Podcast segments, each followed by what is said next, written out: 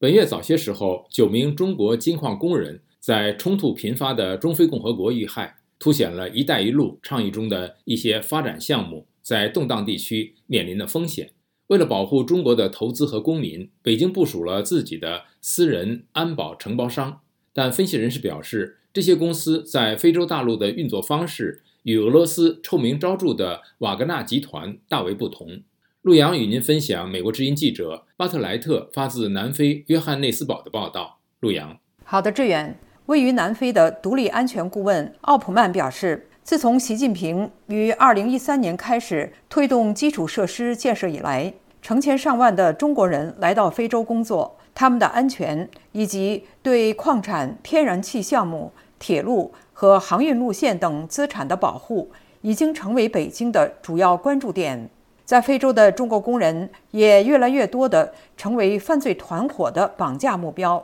所有这些威胁导致在非洲大陆运营的私营军事公司或私营安保公司数量增加。像中非这样的事件可能会导致部署更多的中国安保公司。奥普曼说：“这关乎保护和扩大中国影响力，而且由于安全形势动荡，我们看到这些私人军事公司的数量正在增加。”分析人士强调，中国安保公司与像瓦格纳集团这样的公司，或者甚至是在伊拉克战争期间犯下侵权行为、名誉扫地并被解散的美国黑水公司之间存在巨大差异。美国财政部今年将瓦格纳集团指定为跨国犯罪组织。与俄罗斯总统普京和克里姆林宫关系密切的瓦格纳集团。最近因部署数万名雇佣兵参加乌克兰战争而上了新闻，但其实他长期以来一直在非洲那些动荡的国家开展业务，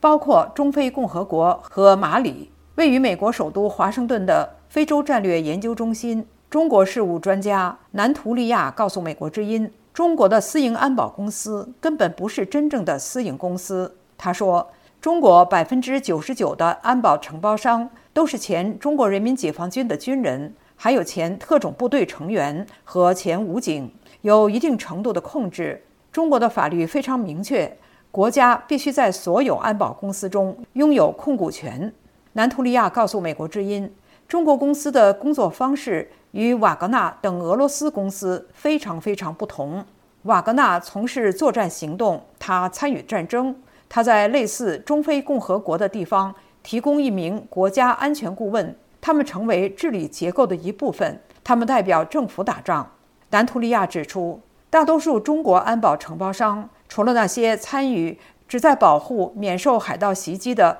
海上护航任务的承包商，都受到严格的控制，甚至不允许携带武器。不过，奥普曼指出，虽然来自中国的私营军事公司不允许携带武器，中国安保承包商。仍可能起到破坏稳定的效果。中国驻非洲联盟使团没有回复置评请求。致远，谢谢陆洋分享美国之音记者巴特莱特发自南非约翰内斯堡的报道。